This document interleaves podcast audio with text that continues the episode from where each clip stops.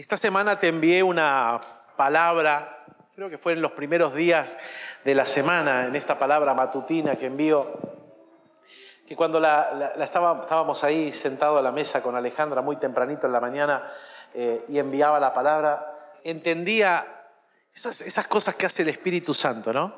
Eh, entendía que esa, esa era la palabra de, central de este domingo, que, iba en la dirección de lo que Dios eh, está hablándonos en este tiempo y, que está fortaleciendo a la luz de, esta palabra, rema, que nos acompaña como iglesia, un Dios que nos muestra el favor, un Dios que nos muestra eh, la multiplicación, la fecundidad, el pacto, un Dios que no falla. Cuando hablamos de un Dios de pacto, hablamos de un Dios que lo que promete lo lleva adelante, que no, no lo deja morir en el intento, ¿no? Que no, uy, ¿qué pasó? No se cumplió. Y bueno, ¿será que se habrá olvidado? ¿no? Y bueno, se me pasó.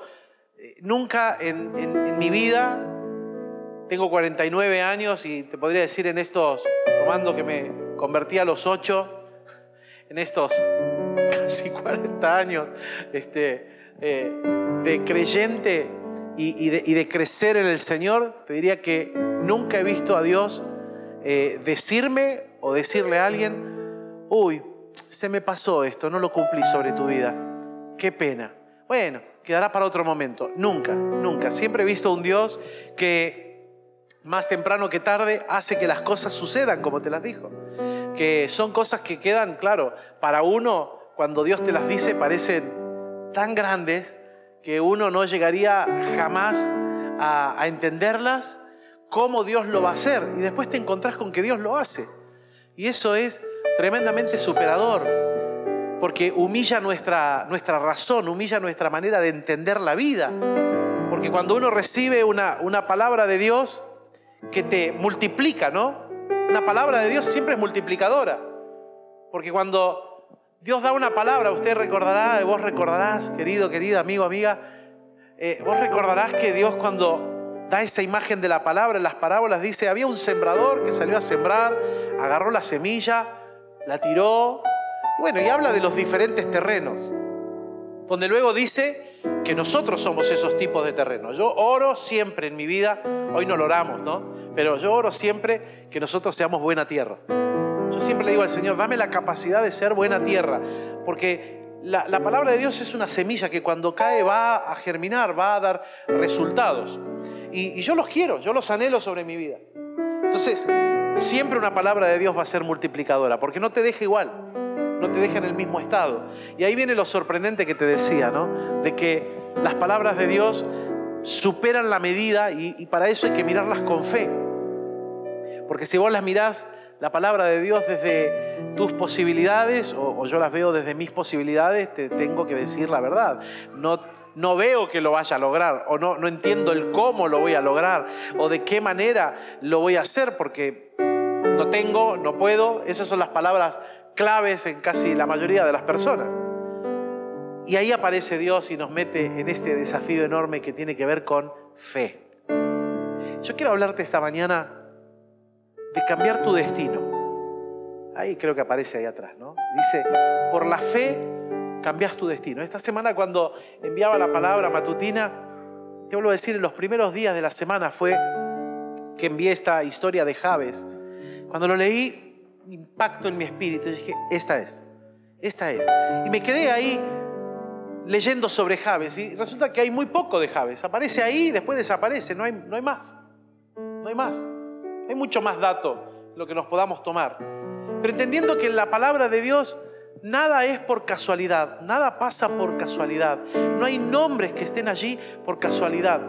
Ayer a la tarde, de dos y media a cuatro y monedas, estaba dando una, charla, una pequeña conferencia para el distrito, eh, no, sé qué sería, distrito norte, sería eso, distrito sur, no sé, de, una, de una iglesia, ¿no? Dentro, que está unida dentro de la, facultad de teología de ellos allí, eh, Iglesia de Dios. Y me impactaba cuando preparaba el tema para ellos, me tocaba hablar de liderazgo contemporáneo y hablar de, cómo ejercer nuestro liderazgo en medio de, de este tiempo que nos toca vivir en el mundo, ¿no? Y luego de hacer algún análisis mientras hacía mis notas, eh, y, luego les explicaba, parte de lo que le decía es que el mundo como lo conocemos no va a volver a ser el mismo nunca más, que si uno espera volver a las cosas que hacía antes, se lo digo hoy, olvídese, no va a ser como era antes nunca más, porque el mundo cambió. Entonces, las cosas no van a volver a ser como eran antes, habrá que crecer en cómo las hacemos a partir de ahora con todo lo, lo que vendrá, ¿no? Y le daba esta serie de explicaciones a la gente. Y luego cuando fuimos a, a ver el texto de la estrategia de Dios, hablaba para ellos acerca de el libro de Nehemías allá en el capítulo 3 y la, estrategia que Nehemías recibió de Dios para alentar al pueblo a levantarse a reconstruir una ciudad destruida, murallas, templo, palacio, etc. No había nada, era una ruina total. Cuando preparaba el tema, te hago este, este preámbulo para luego irme a Javes, ¿no? Sí, claro, aparece allí que tal puerta la construyó fulano y mengano. Y que esta otra puerta, no se va a poner nombres actuales, esta puerta la va a construir Daniel y Carlos. Listo. La siguiente puerta la va a construir Alejandra con Pablo, ya que los tengo acá en pares voy agarrando. ¿no? La siguiente, Cami y Daniela, y así, ¿no? La siguiente va a ir Ezequiel y Mica van a construirla. Y los iba poniendo de, de, a grupitos, dos, tres, cuatro. Y uno dice, bueno, es el nombre más de una persona que va a construir. Y hubo una de las puertas que me llamaba la atención, que él restituyó. Porque casi todos los comentaristas se ponían de acuerdo en que esa era una puerta que era como una puerta que te dejaba mirando opuestos. Yo dije, ¿por qué? Entonces me fui a investigar un poco más y al ver los opuestos, descubrí que los opuestos estaban en los dos constructores. Porque uno de los constructores, bueno, no voy a señalar a ninguno porque si no le voy a poner el, malo a uno y no quiero, ¿no? Este, uno de los constructores significaba lleno de gracia, su nombre. O sea, era la puerta para los que iban a recibir llenura de la gracia. Pero el otro constructor, su nombre significaba desechado.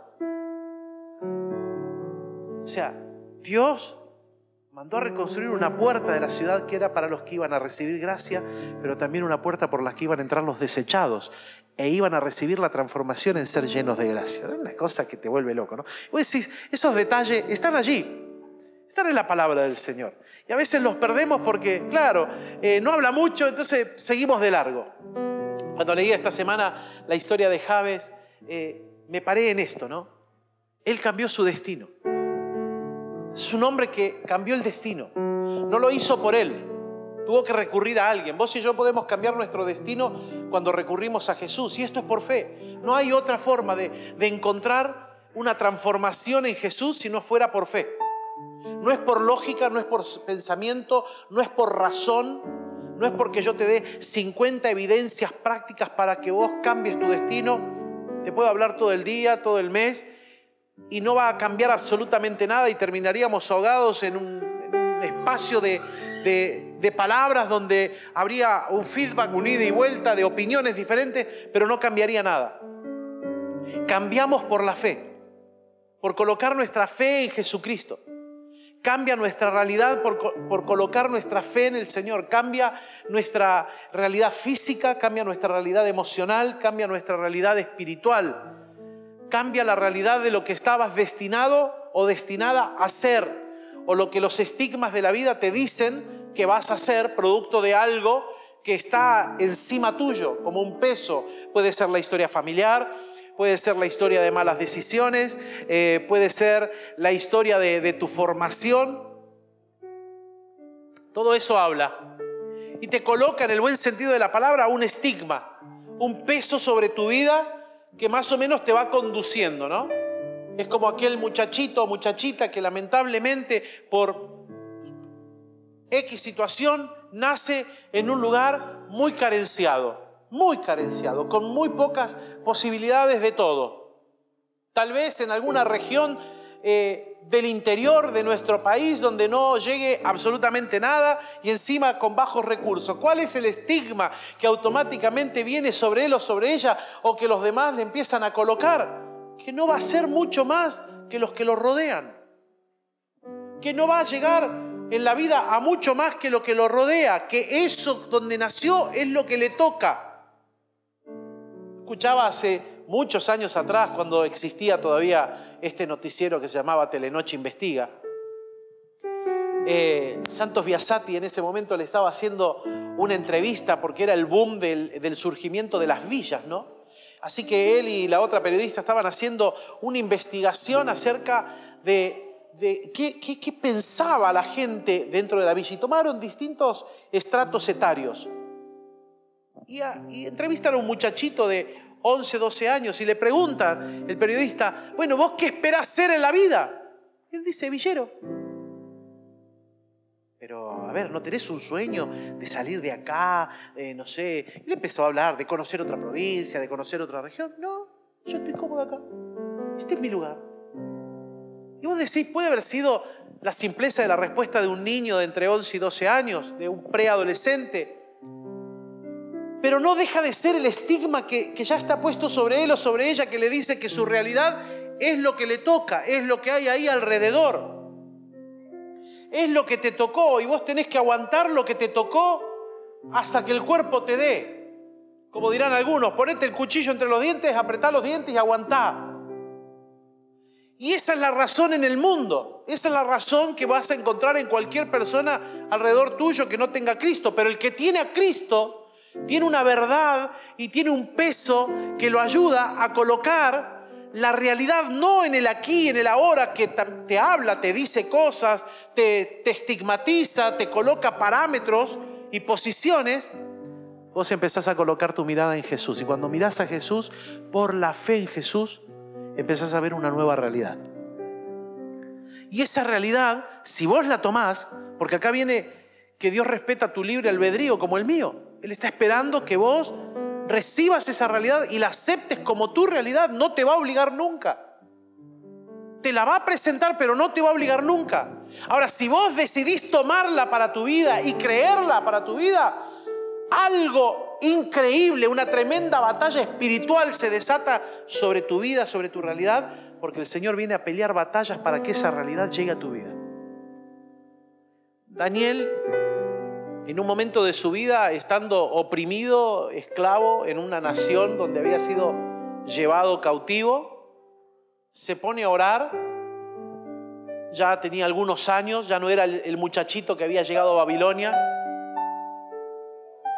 ya era un hombre maduro, y de repente se pone a releer las cartas de Jeremías, ¿no? Y encuentra con que el pueblo tenía que estar, según Jeremías, por la palabra profética, 70 años cautivo en Babilonia. Y empieza a contar él desde el momento que él fue llevado cautivo en adelante. Y se encuentra con que llevaban entre 4 a 7 años de yapa, o sea, más 74 más 77. Más 4 más 7 de yapa. Pero Dios dijo 70. Y entró en crisis. Y Dios dijo 70, ¿por qué llevamos más años de cautividad. Entendió que nadie estaba pidiendo, nadie estaba reclamando el cumplimiento de esa promesa. Vos reclamás una promesa por la fe.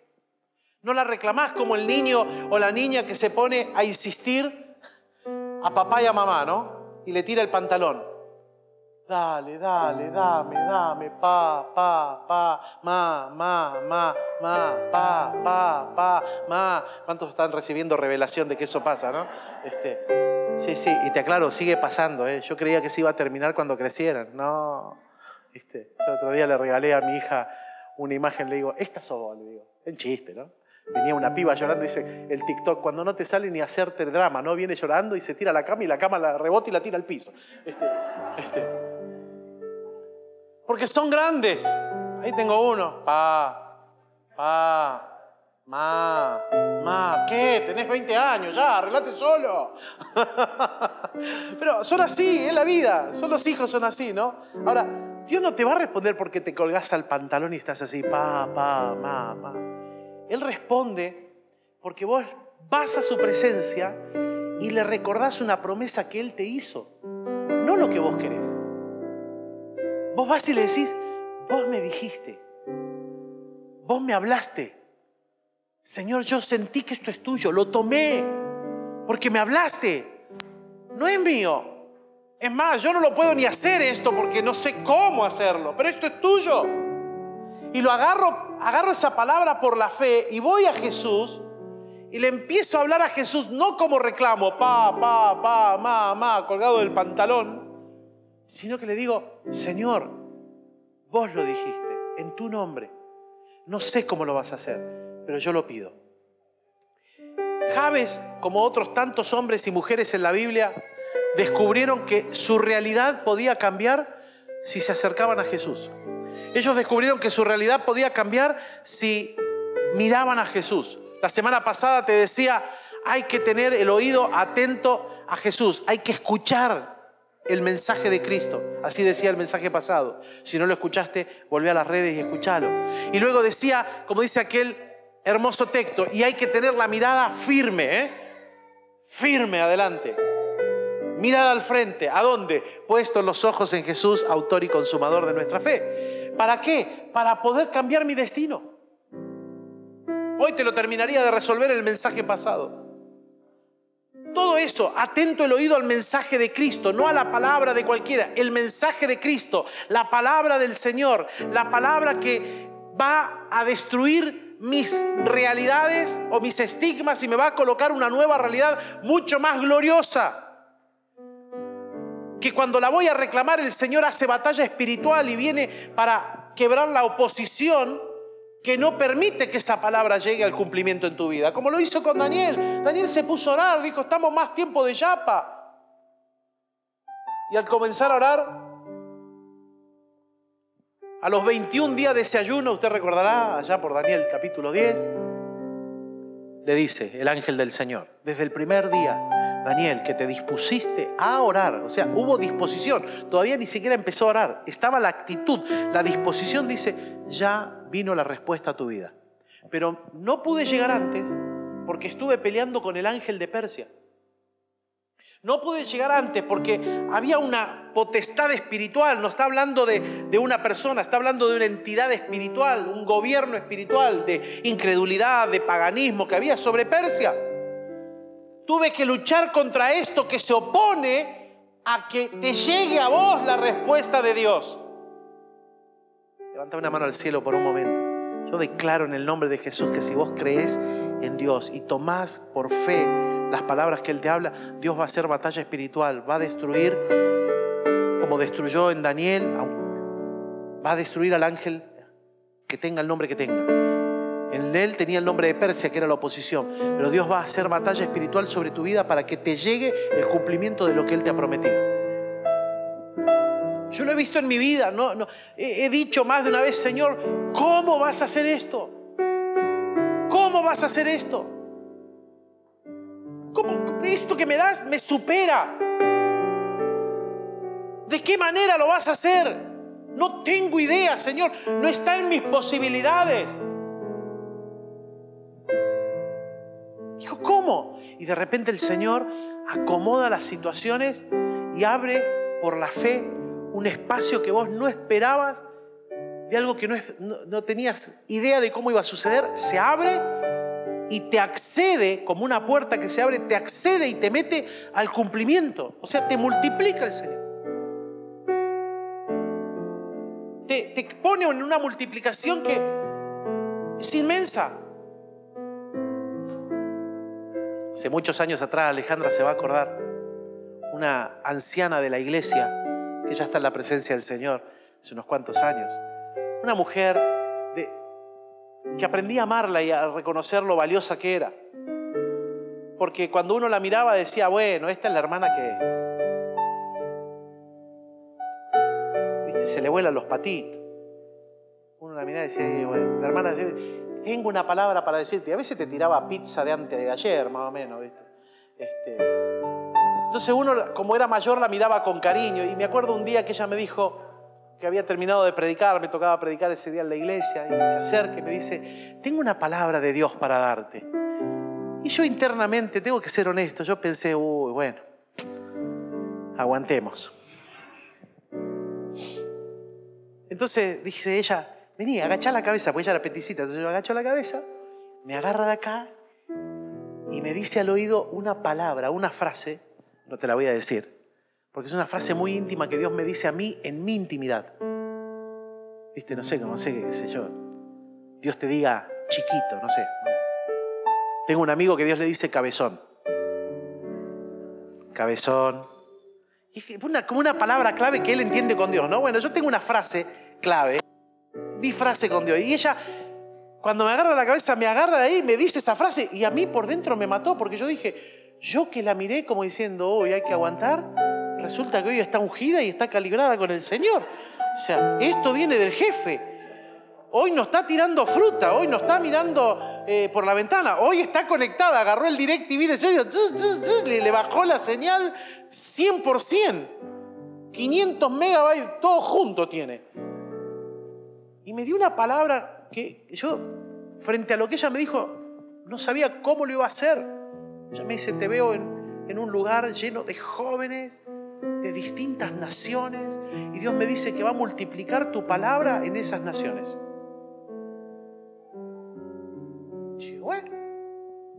¿Cómo será? Años después, un día me encuentro en una plataforma predicando, donde trabajaba, en una institución, donde había gente de todas las naciones, y de repente el Espíritu Santo me recordó esa palabra, porque ella me describió la plataforma como era. Y de repente eh, eh, habían hecho un cambio y habían eh, adornado la plataforma, y cuando yo entro al auditorio veo esa plataforma y estaba ahí el Espíritu me dijo, mira, y ahí me acuerdo y entro a observar chicos y chicas de distintas naciones, ¿no? Digo, acá está el cumplimiento. Claro, yo pensaba, ¿cómo va a ser esto? ¿Cómo lo va a hacer el Señor? Señor, cuando vos mirás una palabra y la orás en fe, más temprano que tarde el cumplimiento va a llegar. Porque lo que Dios dice no cae a tierra y queda vacío. Todo lo que Dios dice cae a tierra y se multiplica. Levanta una mano al cielo y, decláralo conmigo. Todo lo que Dios me ha dicho se multiplicará en mi vida. No te lo digo, no te lo hago decir como un mantra ahí, ay, del positivismo, démonos aliento. Pero yo te animo a decirlo de vuelta porque hay verdad en esto. Con tu mejor voz de autoridad, decláralo. Todo lo que Dios me dijo se multiplicará en mi vida. Amén, aleluya. Mira, cobra otro sentido y otra realidad no, no, no puedo mirar mis notas esta, esta mañana. ¿eh? Mira, tengo mis notas acá, no las estoy ni mirando, porque Dios está yendo por otro lado, así que arruinó mi mensaje totalmente, así que ni, ni voy a entrar ahí. Quiero ir cerrando con esto. Cuando Dios se encuentra con Javes, Javes tiene una realidad que era para mal. Cuando Javes nació, su mamá le puso hijo de dolor. Otros lo traducen como hijo de aflicción. Recordad que en aquella época no estaba el apellido, no estaba Martínez, no estaban los López, no estaban los Luna. Uh. No estaban los Navarro que bajamos del barco.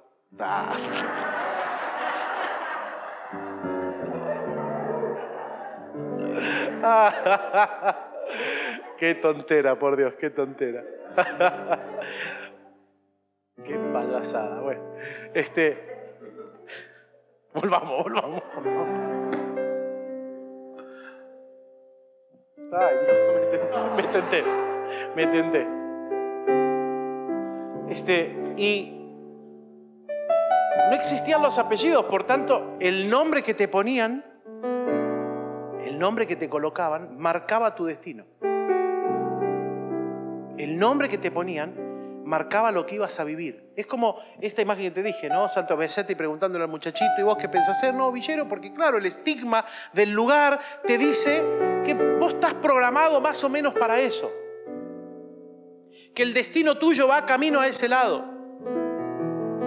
Y Javes está mirando su realidad, ya tal vez como un muchacho que mira su realidad, no como el niño recién nacido, ya como un muchacho que entró en años, que, que está pensando su vida, que está mirando, que se está dando cuenta a lo que le viene, y se da cuenta que su nombre no es un buen nombre. Yo imagino la vida, por ejemplo, de esos tres hijos del profeta Amós, ¿no? no sos mi pueblo, no sos mi hijo y te juzgo por la, sangre de Jerrel. O sea, uno se llamaba juicio, el otro no te quiero y el otro no te amo. ¿Cuántos amiguitos tendrían esos chicos para jugar en la calle? Porque si vos te juntas con ellos, te juntas con lo que se te viene. Pobres pibes, estarían solos todo el tiempo. Y aparece Dios y, y allá, ¿no? Le cambia, le cambia la historia. Ahora sos mi pueblo, ahora te amo, soy tu esposo, sos mi hija. Te cambia la realidad. Cada vez que miras a Dios, tu destino cambia. Cada vez que mires a Dios, tu destino va a cambiar. Por eso, ¿será que el Señor dice puestos los ojos en Jesús, autor y consumador de la fe? Claro, claro. ¿Será por eso que en Juan capítulo 14 Jesucristo dijo, yo soy el camino, la verdad y la vida? Nadie viene al Padre si no es por mí. O sea, yo soy el que te va a cambiar la realidad. Mírame a mí. Mírame a mí. Entra en este camino. Deja que se abra esta puerta de vida para vos. Deja que mi verdad te alcance. Mi verdad, no tu verdad. No te dejes convencer por tus verdades. Verdades alrededor nuestro va a haber siempre. Pero hay una que grita más fuerte diciendo que Él me ha hecho libre. Que Él me ha hecho hijo deseado, amado, hija deseada, amada, con identidad, con una paternidad, con una vida. Que me ha planeado para esas verdades gritan sobre mi vida para que yo por la fe las agarre y cambie mi destino, que no, no va camino a eso, tal vez va camino para otro lado. Y Javes miró su realidad y dijo, yo soy el hijo de dolor. O sea, ¿qué es lo que se espera de mí? Dolor. ¿Qué va a salir de mí? Dolor. ¿Qué va a salir de mí? Aflicción. Y Javes mira a su papá y mira que su papá es el fundador de los asirios. Cuando vayas a algún diccionario bíblico, búscalo. El papá de Javes fue el que fundó a los asirios, enemigos acérrimos de Israel se terminaron transformando en un dolor de cabeza para el pueblo de Dios. Fueron un problema que por herencia lo que le está tocando es hijo de aflicción, dolor y ser un problema. Y Javes dice, hey, yo no quiero esto para mi vida. No, no, yo esto para mi vida no lo quiero para nada. Y mira lo que dice la palabra del Señor en Primera de Crónicas 4, ¿no? Versículo 10. Y Jabes invocó al Dios de Israel y dijo, ¿cómo quisiera que me des? Wow. Mira lo que dice el verso 10, por favor. E invocó Jabes al Dios de Israel diciendo, oh, si me dieras bendición. Esta otra versión dice, ¿cómo quisiera que me des tu bendición? Que ensanches mi territorio, que tu mano esté conmigo y que me libres del mal para que no sufra yo ningún daño. ¿Qué le está diciendo? Se puso a mirar su realidad y dijo, estoy destinado a ser el hijo de aflicción, el dolor. Mi papá está formando un pueblo que se, va, que se está transformando en un problema para el pueblo de Dios, del cual yo desciendo.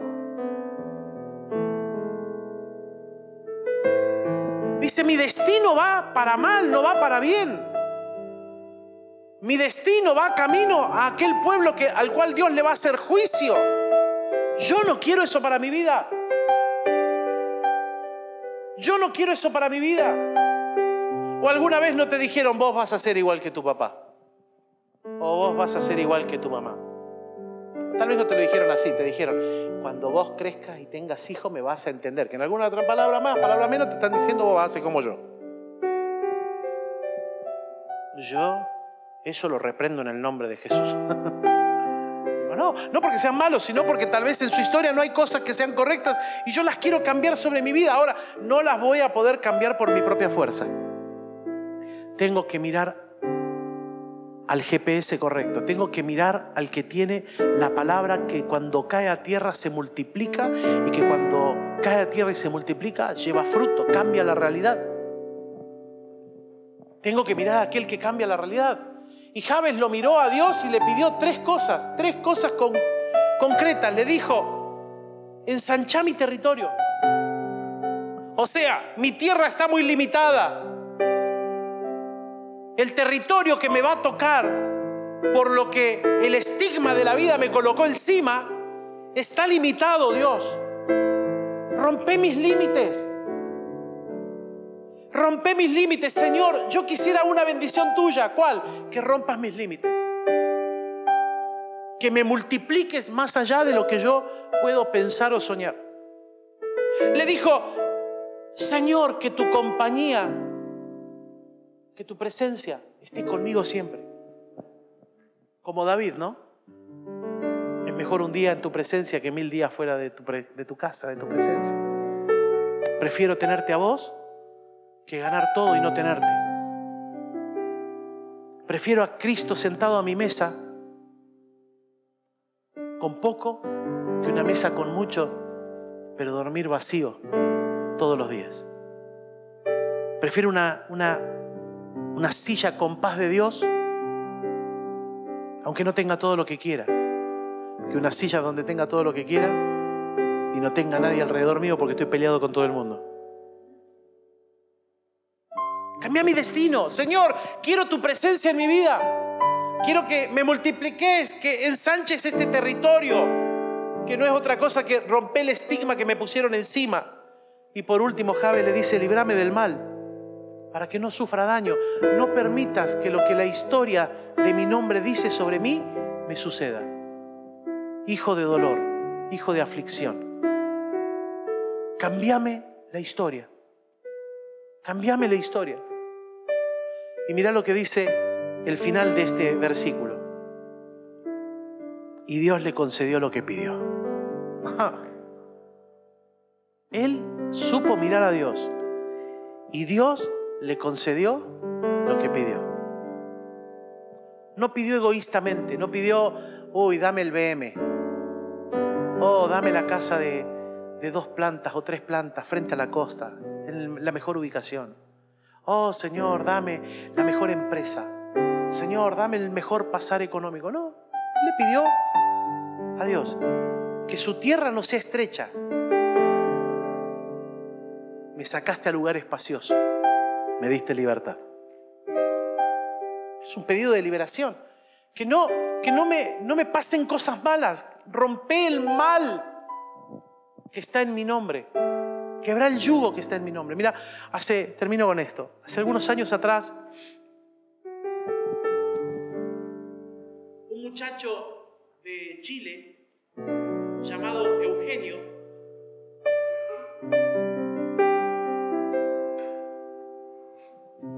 todos le decían que no. Bueno, era Keno. Keno, Kenito. Y una mañana yo estoy en casa ahí en Buenos Aires, desayunando, mando mates con, con Ale. Y estaba con mi Biblia ahí, ¿no? Me pongo a orar por un texto. Y de que, para una clase que estaba preparando. Y de repente el Señor me saca de la clase y me trae el nombre de Eugenio. Bueno, y empiezo a por él, porque si el Señor lo trajo a mi corazón, algo querrá Dios con él. Y de repente el Espíritu Santo me habla y me dice, decile esta tarde que nunca más permita que le llamen Keno. Que lo llamen por su nombre, Eugenio. Yo le digo, bueno Señor, pero es un apodo. ¿Con, qué razón yo le digo que no permita esto? A ver, ¿sobre qué me paro para decirle, che, no dejes que, como a Carlos, che, Carlos, no diga que te diga nunca más Charlie, por ejemplo, una cosa así.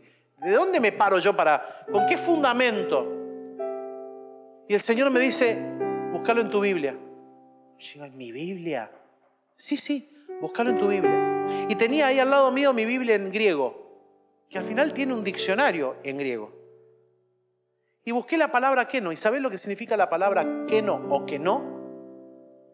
Hijo de dolor, hijo de aflicción, el que ha perdido, el que ha sido maltratado, el que ha sido humillado. Entonces, con mucho temor, yo llego a la, a, la escuela esa tarde, lo, llamo a mi oficina, le digo, Eugenio, me dice, no, dígame qué, no, pues profe. Digo, no, Eugenio. Ahora me vas a entender. Sentate, Eugenio. Digo, mira, te va a parecer muy loco esto. Pero hoy Dios me dijo a la mañana que no dejes que nunca más te llamen Keno. Que te llamen Eugenio por tu nombre. O que le pidamos al Señor que te cambie el nombre, que Él te dé un nombre espiritual, un nombre nuevo, una identidad nueva. Me dice, ¿pero por qué? Porque que no o que no, tu nombre significa esto. Y cuando yo le empiezo a decir lo que significa, ese muchacho se pone a llorar ahí. Yo quedo helado, digo, bueno, ¿qué pasó? Y de repente cuando él se logra secar las lágrimas, me dice, usted me está describiendo lo que fue mi vida. Mi papá me, mi papá me abandonó cuando tenía tres años de edad. Vendieron un poco más, dice. Mi vida ha sido mala, de dolor, de destrucción, de ser desechado, porque mi familia no me quiso, me desecharon. Y lo vi, lo consolé, oramos juntos y le digo, bueno, vamos a pedirle al Señor que te dé un nombre. No sé, que te cambie la realidad. Yo, yo no, no sé qué nombre ponerte.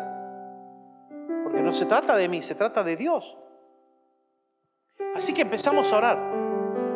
Una oración muy sencilla. Señor, rompe el yugo del estigma que hay detrás de su nombre. De la historia de su vida que se ha visto cumplida en lo que Él vive desde que nació hasta ahora. Este dolor, esta rompela, Señor, vos sos el que puede cambiar el destino. Y mientras estábamos orando, de repente Él me toca la mano y me dice, espere, profe, dice, ¿qué significa crismar? Yo justo había llevado mi Biblia en griego, así que le digo, vamos a buscarlo. Lleno de gracia. La antítesis bueno, no, significa que ahora en el DNI te vas a llamar Crismar López, ¿no? O Crismar Navarro, o Crismar Luna. Pero esa es tu identidad nueva. Ahora, no dejes que nunca más te digan que no. Llamen Eugenio, tu nombre. Pero vos acordate que tu realidad no es la terrenal, tu realidad es la que Dios escribió en el cielo y que cada vez que la tomás para tu vida con los ojos de la fe, cambias tu destino y multiplica un nuevo camino delante tuyo. Ponete de pie por un momento, por favor. Padre Dios, en el nombre de Jesús, yo alabo tu nombre en esta mañana.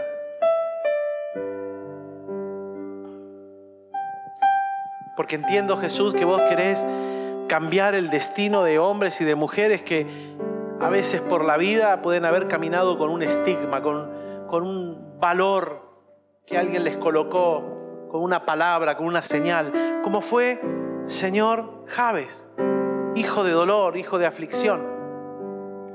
Y él cambió su realidad cuando te miró a vos. Javes no cambió su realidad, Señor, cuando él pensó cómo cambiarla para sí. La cambió cuando oró a vos.